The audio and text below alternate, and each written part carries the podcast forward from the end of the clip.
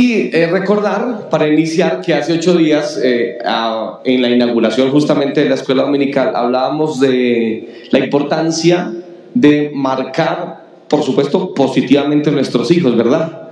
Eh, que hay acciones, hay comportamientos que nosotros como padres podemos tener que pueden marcar positivamente la vida de nuestros hijos. Y definitivamente creo que todos aquí queremos marcar positivamente nuestros hijos, ¿verdad que sí?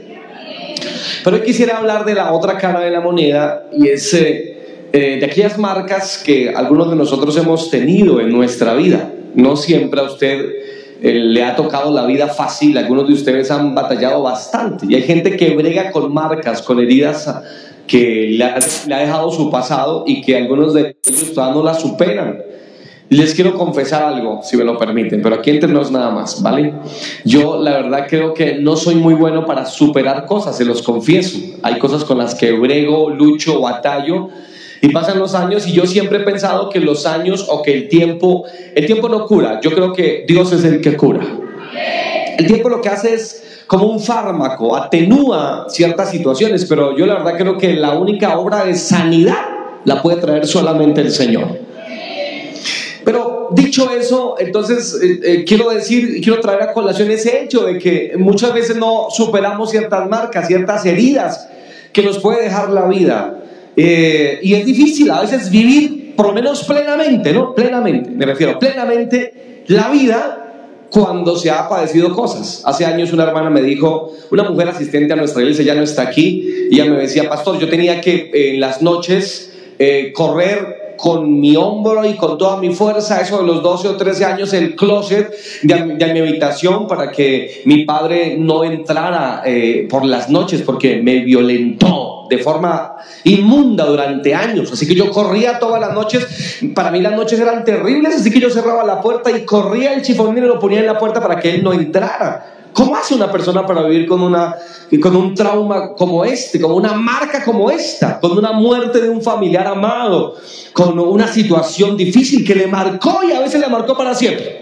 Y, y, sabemos que nos marcó para siempre porque no podemos hablar bien de eso a veces. Se nos quebranta la voz o simplemente le hacemos el quite, capoteamos ciertas situaciones y preferimos obviar cierta parte de nuestra historia. Y si a usted le pasa eso, pero quiero decirle que quisiera eh, con este sencillo esfuerzo tratar por lo menos en, en, una parte eh, con este sencillo sermón esta mañana, decirle que en Dios hay esperanza. Den un amén más eufórico, por favor. En Dios hay esperanza y hay respuesta. Y, bregamos, pero con la ayuda de Dios todo es posible. Él lo promete en su palabra, que con su ayuda todo será posible. Ahora, si nos preguntamos en la Biblia, una, una persona que haya sido marcada, una persona que ha sido, eh, sí, marcada, que la vida, entre comillas, le haya dejado una huella una huella que difícilmente se voy a borrar, pues cuando yo pensé en esto dije, no, Job, definitivamente Job, Job, no hay otro como Job, ¿no? Este hombre sufrió terriblemente. Eh, Job, y para adentrarme ya en el tema, Job, la palabra Job, etimológicamente hablando, es decir, de dónde viene esa expresión es incierto, no sabemos realmente en dónde viene o de dónde viene. De hecho, algunos piensan que Job no se llamaba Job se llama de otra, de otra forma. Bueno, hay, hay demasiada tela por contar en relación con Job. Lo que sabemos de Job es lo que eh, entra diciendo el libro que lleva su nombre, Job 1.1. Eh, habitaba en tierra de Uz un hombre llamado Job. Y este hombre era perfecto, recto, temeroso de Dios y apartado del mal. De, de, de, inicio, de una vez de plano, se nos, nos presentan las características de este hombre, un hombre íntegro, ¿no? ¿De, quién más dice la Biblia? Es más, les quiero contar que Ezequiel habla bastante de Job, el profeta Ezequiel. Y Ezequiel Ezequiel 14, 14, 14, 16 y 14, 20 dice que Job fue un hombre justo, refiriéndose a su tan correcto comportamiento. Pero todos sabemos que Job, este hombre, eh, sufrió bastante. Es más, el tema del libro de Job es por qué Dios permite el sufrimiento de los justos, porque los justos también sufren. Y no me estoy refiriendo, perdóneme, uso, este término en la plataforma, pero eh, a las tonterías que nos pueden ocurrir cotidianamente, eh, con cosas simples, ¿no? Yo me refiero a esas cosas que marcan la vida. ¿Sabe usted? Aquí, aquí cerca de nosotros, una hermana con la que estuvimos trabajando, me refiero a una hermana ya de, de varios años, una mujer anciana, eh, a una mujer que es superintendente de escuela dominical en la iglesia en donde se congrega, me acompañó a giras misioneras muchas veces, tuvo una tremenda experiencia. Su hija en Transmilenio, no hace un par de años le han dado a burundanga o qué sé yo, tipo de, de medicamento, escopolamina, qué sé yo. El caso es que la bajaron del Transmilenio y estuvo en lo que antes era la calle del Cartucho, si mal no recuerdo, si mal no estoy, durante varios días sin, sin tipo de conocimiento. Después ya se despertó y usted ya se imaginará todo lo que hicieron con esta pobre señorita y era de la iglesia, de una iglesia cristiana, hija de una hermana muy colaboradora, de hecho todavía lo hace, colabora en la iglesia. Lo que me refiero es que hay marcas que realmente son complicadas de manejar, ¿no? No es fácil. No es simplemente confiesa, lo dice, lo oren por mí. No, hay que bregar con eso. Hay que luchar. Y quiero decirte, si estás luchando con algo, no te dejes vencer, sigue batallando hasta que el Dios del cielo te dé la victoria en el nombre de Jesús. Sigue, acá tenemos a Job, Job padeció. Algunos dicen que Job vivió 235 años. 235 años era la época de los patriarcas en donde esta edad no era extraña. 235 años vivió y este hombre es reconocido en el cristianismo, en el judaísmo, en el islamismo y es más, literariamente hablando, hay escritos del cercano oriente, de otras culturas diferentes a la judía, que mencionan también a Job. O sea, ese hombre marcó la historia del cristianismo, de la religión y de las culturas. Tanto fue así eh, eh, que, marcó la historia de la humanidad en un sentido, la marcó. Ahora, ¿qué fue lo que le pasó a Job? Ustedes ya lo conocen, pero para quienes no lo recuerdan, Job por lo menos vivió pruebas en por lo menos siete áreas de su vida. La primera, eh, su inmensa pérdida de los bienes materiales, ¿no? Perdió todo lo que tenía, era un hombre eh, profundamente rico y ha perdido cultivos, siervos, camellos, vacas, ovejas, todo lo perdió. Y lo perdió en un solo día. Número dos, la abominable enfermedad que padeció.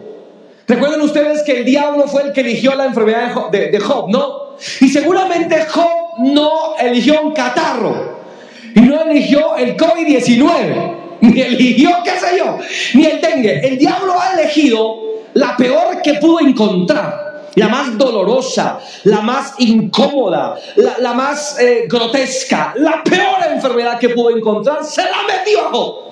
Y allí teníamos a Job enfermo, luego de haber perdido todos sus bienes. Luego el, el desmoronamiento de su matrimonio, aquella frase de su mujer antes de abandonarlo, ¿no? Maldice a tu Dios y muérete.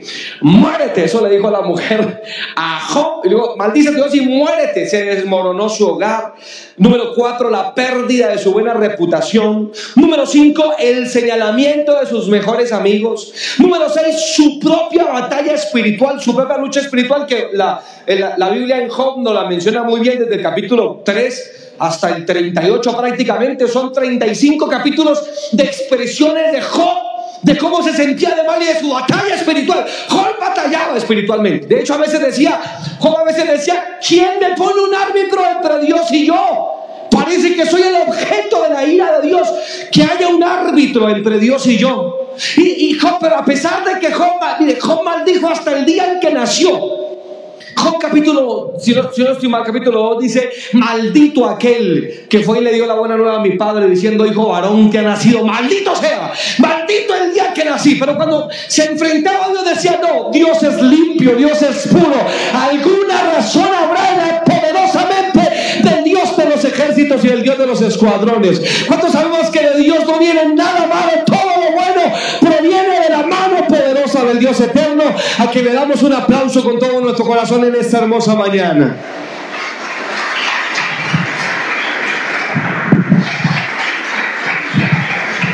Ese hombre no maldijo a Dios, pero prácticamente todo lo demás sí lo maldijo.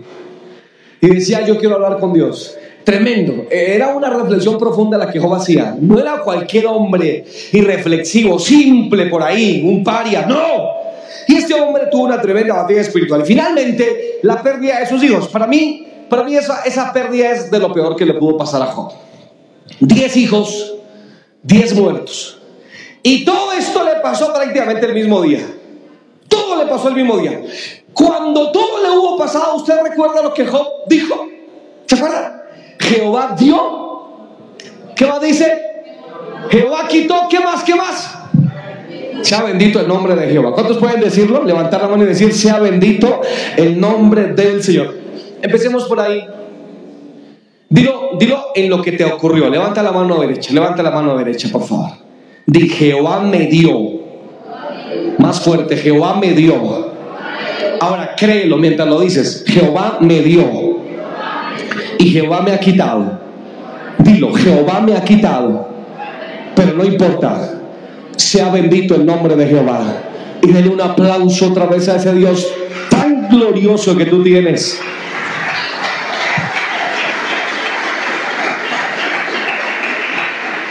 El libro de Job no solamente ha sido objeto de estudio evangélico, de estudio bíblico, religioso, es una joya de la literatura. Mucha gente voltea a ver a Job. He visto personas que no tienen ningún tipo de conocimiento evangélico, el ritual nuestro, pero aman el libro de Job. Es una joya realmente. Deberías dejar de ver el desafío, si todavía existe eso, y empezar a ver, a leer más un poco tu Biblia, por Dios santo. Ahora, esto nos debe, explicar algo. Yo, yo al reflexionar muy brevemente, muy sencillamente, acerca de las pruebas entonces, de aquellas marcas que Dios permite en nuestra vida, que no dirige, pero sí permite. No vemos a un Dios que enfermó a Job, no vemos a Dios quitándole dictatorialmente los hijos a Job, no vemos a un Dios matando a los siervos de Job, no, pero vemos a un Dios permitiendo ese, ese ah, sufrimiento en Job lo permitió, ¿no? Lo permitió. No, lo, no fue su voluntad directiva, pero, pero fue su voluntad eh, eh, secundaria, por decirlo así, permisiva. Y, aquí entendemos mucho lo que pasa en el mundo, ¿no? El, actual, terremoto en, en Siria que acabó de ser trágico, estos videos que vemos acerca de estos niños allá metidos en, en, en los escombros, vemos las necesidades del mundo. ¿Por qué sufre la gente y por qué sufre el justo? Porque si sufre Hitler, que sufra, dirán algunos. ¿Verdad? Y si sufrió Lenin o el que haya sufrido, que sufra por malo. Pero ¿por qué sufren los justos? Es complicado, ¿no? Pues Job se pregunta esta gran pregunta, valga la redundancia. ¿Por qué sufrimos? Por Dios santo, ¿por qué sufrimos? Y eso, eso es lo que Job porfía con Dios. ¿Por qué sufro, Dios mío? ¿Por qué? ¿Por qué me pasa esto a mí? Nunca usted ha, dicho eso acerca de sí mismo. se ha preguntado, ¿por qué me pasó a mí? Pues si usted no ha llegado a ese punto, es posible que no tenga una gran herida, pero si ya llegó a ese punto, entonces déjeme seguir reflexionando un poco de forma muy sencilla lo que le pasó a Job. Es pedagógico lo que le pasó a Job. Podemos reflexionar cuatro sencillas cosas en relación con lo que Job vivió. Número uno, definitivamente Dios prueba. Dios sí prueba. Hablando del justo, del cristiano, Dios sí te prueba. Dile que está a tu lado. Qué pena, amigo. Dios te prueba. Dígale así, por favor. Dígale. Antes de que se duerma. Dios sí te prueba, por supuesto. Proverbios 17.3 dice, el crisol para la plata y la hornaza para el oro, pero Jehová prueba los corazones. ¿Y Dios qué te prueba? Los corazones. Dios prueba el corazón, es lo que Dios prueba, tu ser interno. Es la primera reflexión, por supuesto, Dios prueba. Lo segundo que podemos reflexionar es que dicha prueba puede a veces ser muy dura. Porque Zacarías 13:9 dice, y los probaré como se prueba el oro. Él invocará mi nombre, yo lo oiré. Pero nota esa primera parte, los probaré como se prueba el oro. ¿Y cómo se prueba el oro? Con fuego. No hay otra forma, no hay otra manera. Usted puede hacer así en la piel, que se puede de negro, blanco, colorado, qué sé yo. No, la forma en que se prueba el oro es con fuego. Así que dichas pruebas pueden ser a veces muy difíciles. La tercera reflexión es que no hay que sorprenderse cuando venga la prueba. Eh, primera de Pedro 4:12 dice, no os sorprendáis del fuego de prueba que os ha sobrevenido, como si alguna cosa extraña os aconteciese. Y entonces, entonces aquí vamos reflexionando que que Dios sí permite las pruebas para ti, en tu caso. No hablemos del mundo porque no, que no podamos, sino que no lo quiero llevar hacia allá. Quiero hablar de ti. Dios sí te prueba y a veces las pruebas de Dios pueden ser bastante fuertes. Y no te sorprendas cuando seas probado por la mano de Dios. Dios te va a probar. Ahora profetízale al que está a tu lado. Perdóneme mi hermano, pero Dios a usted lo va a probar. Dígale así. Colabóreme para que no se duerma. Es, es eh, ineludible. Dios te va a probar. Y finalmente, la última reflexión es que siempre con la prueba el Señor pone una salida. Eso dice Primera de Corintios, ¿verdad? Jamás Dios te probará más allá de tus fuerzas. Cada prueba que Dios te permitió es, es, tú puedes con ella. Ahora, es interesante que el libro de Job nunca responde por qué Job sufrió. Eh, eh, están prestando su atención todavía, ¿verdad? Los dos primeros capítulos de Job, se los resumo, describen la prueba, estaba escrito en prosa, simplemente es descriptivo. Del capítulo 3 hasta el 38 prácticamente hay un diálogo entre Job y sus por lo menos tres amigos y aparece un cuarto al final que es Eliú. Y ahí tenemos 35 capítulos de diálogo en el que Job pelea con sus amigos y Job trata de preguntarse, pero ¿por qué estoy sufriendo? ¿Pero por qué Dios no se me aparece? Y le explica, por favor, Job está en la inmunda. Y los amigos lo acusan y le dicen, dígame su guardado porque para sufrir tanto usted tiene que tener algo por ahí. Y ahí está la pelea y en el capítulo 38 empieza a cambiar el escenario porque Dios se aparece a Job. Cuando Dios se aparece, las cosas cambian. ¿Cuántos de ustedes creen que las cosas cambian? Yo creo que muchas preguntas ni siquiera nos atreveríamos a decírselas al Señor porque su sola presencia ya eh, explicaría por lo menos en parte mucho. Dios con Job. Y la Biblia dice que Dios se aparece a Job en un torbellino. En un torbellino. Y lo que dice el Señor a Job es, eh, siete como varón, te voy a hablar. Yo no hablo con niños. En colombiano, ¿cómo se dice eso? Amárrese los pantalones porque voy a hablar contigo. Y luego empieza, le hace eh, un poco más de 70 preguntas. ¿Dónde estabas tú? Cuando yo creé los cielos, el universo, ¿dónde estabas? ¿Sabes tú cómo crecen los huesos en el vientre de una madre? Y empieza Dios a decirle, ¿conoces los caminos profundos del mar donde los hombres jamás han llegado? Tú los conoces, yo los hice. ¿Sabes de dónde pende el universo? Le habló de ciencia, le habló de gravedad, le habló de cosas que los científicos después descubrieron. El libro de Job está cargado de datos impresionantes. ¿Y qué hace Dios? Lo que hace Dios es demostrarle a Job su ignorancia. Y le dice, eres un ignorante, Job. No sabes. Y no le explica, simplemente le hace entender que es un ignorante. Y levante las manos todos los que somos ignorantes. Por supuesto que lo somos, de muchos temas, lo somos. Y muchas veces lo somos de la voluntad y el propósito de Dios para tu vida. De por qué Dios permitió ese dolor en tu vida que no lo entiendes, pero que de alguna manera hay una razón soberana, poderosa, sublime, que no entiendes, pero que debes confiar. Que Dios sabe de qué tienes necesidad. Y óyeme bien, nada Dios hará para destruirte. Todo lo que hace de alguna forma es para bendecirte. Hay, hay, un. No, no, es que consuma mucho predicador de televisión, se los confieso. No, no, no gusto mucho. No que usted no lo haga, es una cosa muy particular. Hay, una, hay un testimonio que yo dije, wow. Joyce Meyer, ¿han escuchado ustedes de Joyce Meyer, esta predicadora en Estados Unidos, una mega iglesia? Tiene un trabajo increíble en el mundo. ¿Para qué? eso hay que reconocer. Y escuché el testimonio de Joyce Meyer. Ella dice que su padre biológico la violó más de 200 veces. Decía Joyce Meyer predicando, ya predicando y confesándolo ante el mundo, porque pues canal de televisión, redes sociales, su iglesia. Y decía, mi padre me violó 200 veces. No fue mi padrastro, fue mi padre biológico. Me violó 200 veces. Yo las conté, las conté. Digo, jamás me, pudo, me pude sentar como cualquier niña en el regazo de mi padre. No podía. Jamás le pude dar un beso con tranquilidad. Nunca fue un padre para mí. Y ella dice, y estoy aquí contándote lo que pese a eso, estoy aquí, dice ella. A mí me impresionó eso. Y lo que me impresionó fue que al final ella dice, y yo me gané a mi Padre para Cristo, yo, yo la, lo conduje al Salvador, yo le hice la oración de fe a ese hombre, porque lo que tú hoy no entiendes, lo entenderás después, por feo que te parezca, alguna razón habrá de las marcas que Dios te permitió en tu vida. Y tenemos a Pablo, Pablo dice, el apóstol Pablo, me refiero, Pablo dice, yo llevo en mi cuerpo las marcas de Cristo. Y he sufrido más que cualquiera de ustedes. Yo llevo en mi cuerpo las, las marcas de Cristo. Luego dice que nadie me cause molestias. Nadie diga, porque lo estaban acusando de que no era verdadero, que era un impostor. Él dice, nadie me cause molestias, yo tengo en mi cuerpo las marcas de Jesús. Qué buenas credenciales, ¿no te parece? Está diciendo, no, no soy cualquiera. Y no lo, no lo decía por la teología increíble que manejaba, porque era un hombre políglota, parte del Sanedrín, un erudito, literalmente.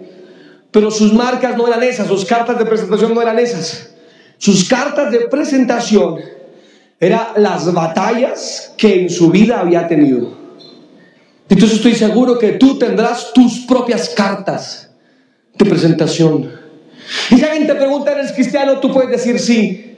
Y no necesariamente hace referencia a tus estudios, que de hecho te animo a que los continúes, por favor, sino a las marcas que en Cristo has logrado bregar, manejar. No sé si vencer ya, pero por lo menos iba a tallar y decir, aquí estoy. Y tengo en mi cuerpo las marcas de Jesús. Aquí tenemos a, Job. Y ya para ir en mi recta final, entonces Dios habla con Job y le dice, tú no sabes nada en la vida. Lo que está diciendo el Señor es, a mi juicio, es, yo sé qué hago. Tu trabajo es confiar en mí. Pero Señor, ¿tienes que quitarme mis diez hijos para que confíe en ti? No, de hecho no fue Dios directamente. Pero Señor, mi esposa me dijo que te maldijera y se largó. Sigue confiando. Pero Señor, estoy en la inmunda. Ustedes saben, ¿no? Ustedes saben que Job terminó en el... Se me fue la palabra ahora. Se me fue la palabra en hebreo.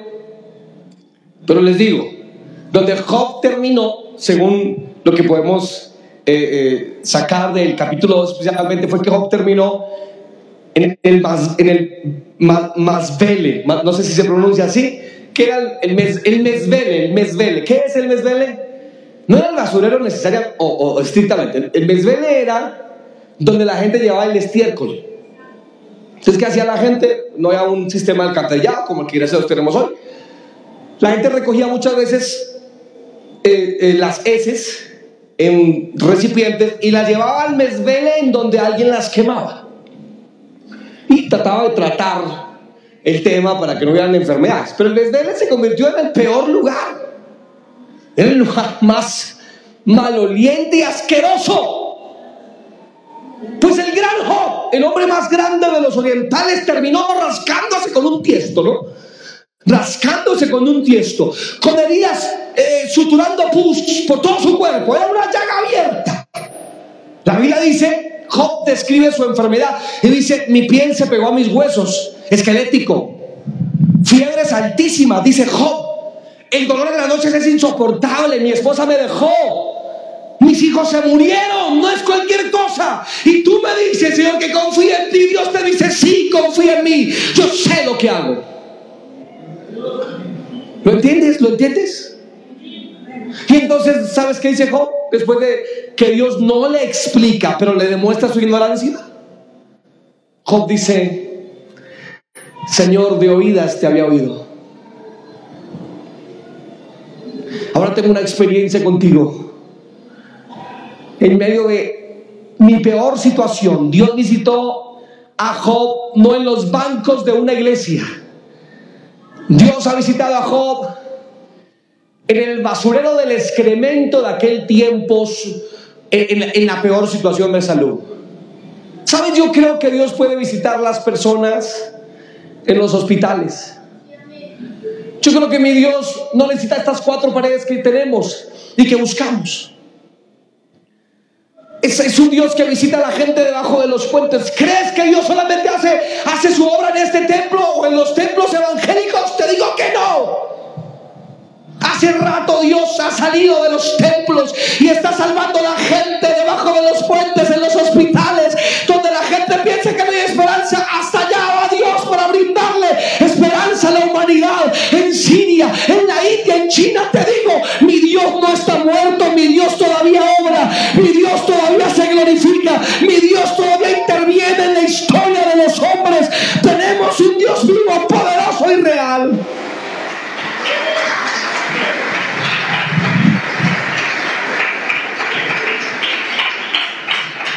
Y entonces tú me dices, no puedo vivir así, pastor. Yo te digo, claro que puedes. Y puedes vivir plenamente. ¿Y sabes por qué lo sé? Por lo que Job hizo. Job le dice, Señor, te oídas, te había oído, mis ojos te ven ahora. Esto pasó aparentemente, si cuadramos fechas, es posible que la prueba de Job haya empezado más o menos cuando él tenía 90 años. Cuando ya era un hombre maduro, ¿no? 90 años. Cuando la mayoría de nosotros quizás estemos más allá incluso del declive de la vida misma.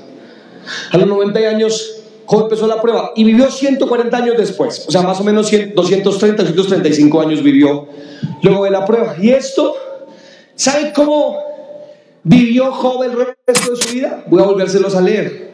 Versículo 16 del capítulo 42 donde iniciamos. 42, 16. Después de esto, ¿lo ven? Después de esto, de todo lo que tan soberamente hemos tratado de describir acá. Después de esto, ¿qué ocurrió? Vivió Job. Hasta ahí no lea más, por favor. Job, ¿qué hizo después de la prueba? Quiero que lo diga, por favor. ¿Qué hizo Job después de la prueba? Vivió.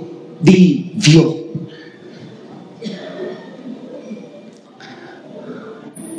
La prueba no lo mató.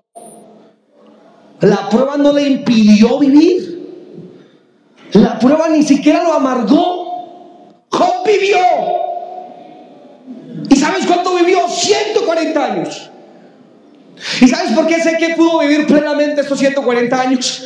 Porque nadie puede vivir amargado 140 años. Hay gente que ni 5 años puede vivir amargado. Bastarían 10 o 15 años de amargura para que la enfermedad te visite. Basta unas décadas de amargura para que ya tengas que usar bastón y te arrastres por la vida, porque la amargura es la peor forma de estrés que una persona puede experimentar. La Universidad del Colegio de Londres eh, encontró que la gente feliz tiene tres veces más posibilidades de vivir más tiempo que las que son infelices. Hicieron un estudio por más o menos 15 años y encontraron que las personas con mejor humor, por ejemplo, pueden vivir 35 años, o mejor, 35% más que las que no viven con buen humor. El estudio también demostró que las personas, que, las personas que aseguraban disfrutar plenamente sus vidas viven entre 9 y 10 años más. Te digo, es imposible que Job viviera 140 años amargado. El ser humano no puede hacer eso. Por eso Job vivió. Mira, yo te digo, yo no sé por qué te pasó lo que te pasó. Y te voy a decir algo aún más triste. Es, posiblemente, es posible que te mueras y todavía no resuelvas por qué te pasó lo que te pasó. ¿Por qué el miserable o la vieja miserable esa pasó por tu vida? ¿Por qué la desgracia tocó a tu puerta? ¿Por qué te marcaron las cosas que te han marcado en la vida? No lo sé. Y es posible que Dios no te lo diga. En lugar de eso, Dios te anima a que confíes en su sabiduría y en su buen plan. Y que aunque Dios no fue el autor de tu sufrimiento, sí puede ser el autor de tu salvación. Que aunque no haya sido Él la mano autora que fraguó todo aquel complicado mundo en el que viviste, puede ser la mano autora de una nueva vida. Pues la Biblia dice que el diablo vino para matarte, robarte y destruirte. Pero luego Dios afirma, pero yo he venido para que tú tengas vida. Y la tengas, no de cualquier manera, vida en abundancia. Así que mientras el diablo te anima a ver tu pasado y a entristecerte, Dios te anima a que levantes tu mirada y puedas ver al frente y ver que lo mejor de tu vida está todavía más adelante y está por venir y lo, y lo feo pasó, el diablo pasó y todo esto pasó, pero en Dios vas a ser triunfador y victorioso desde Cristo Jesús.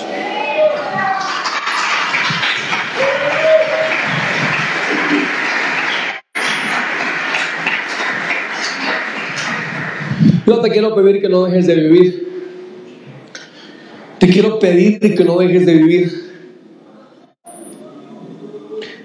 Ya terminando, perdón, pero aquí en nuestra iglesia también se congregó hace años una mujer. Ella junto con su esposo fue fueron misioneros en, en, en unas ciudades de Ecuador que ahora no recuerdo. Duraron tres años con la misión cuadrangular, tres o cuatro años ya trabajando. Luego se regresaron y de aquí iban para otra parte, pero mientras quedaron aquí en Colombia, en Bogotá, duraron como ocho meses, un año aquí en Bogotá, se congregaron con nosotros ese tiempo, mientras volvían a salir a, a las misiones. Y un día me dijo la hermana, la esposa del pastor, de la esposa del misionero, que los visitaron. Yo dije que claro, fui a hablar con ellos. Y ella me dijo, pastor, quiero contarle, quiero contarle lo que me pasó. Y me dijo, una noche llegué tarde del seminario aquí en Bogotá, donde estudiaba, ella vivía en ese tiempo en el Diana Turbay. Llegué tarde del seminario. Tres hombres me tomaron llegando cerca de mi casa, apenas como a tres o cuatro cuadras, se me violaron. Llegando del seminario bíblico, siendo ya misioneros. Y me prendieron el SIDA.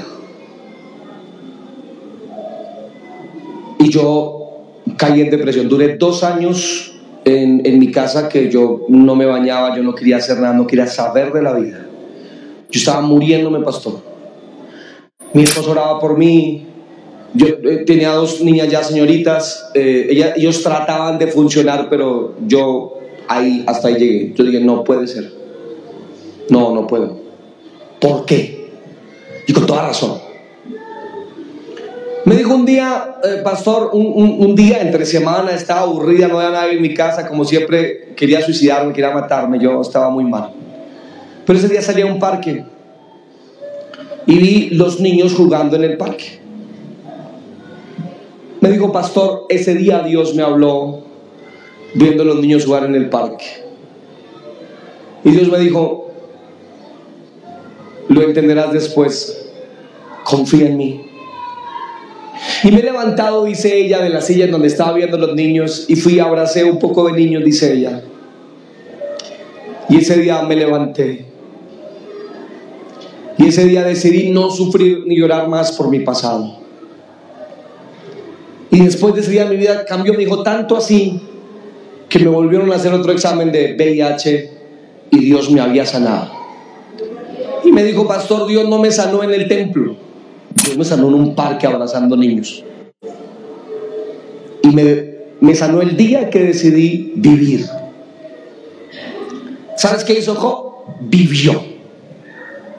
Y luego dice la Biblia, y vio a sus hijos y a sus nietos. Ni siquiera vio las diez mil yuntas de bueyes y lo rico que tenía. Sus ojos se centraron en lo realmente importante, sus hijos.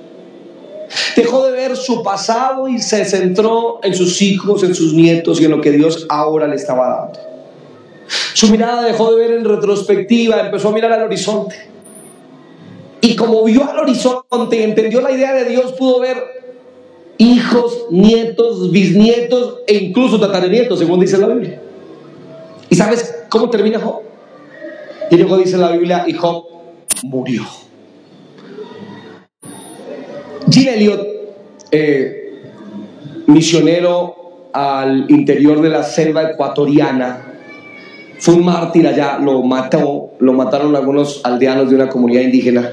Y Gene Elliot, misionero, dijo, vive de tal manera que cuando mueras no tengas nada más que hacer que eso, que morir. Inclina tu rostro, por favor. Quiero que hables con Dios.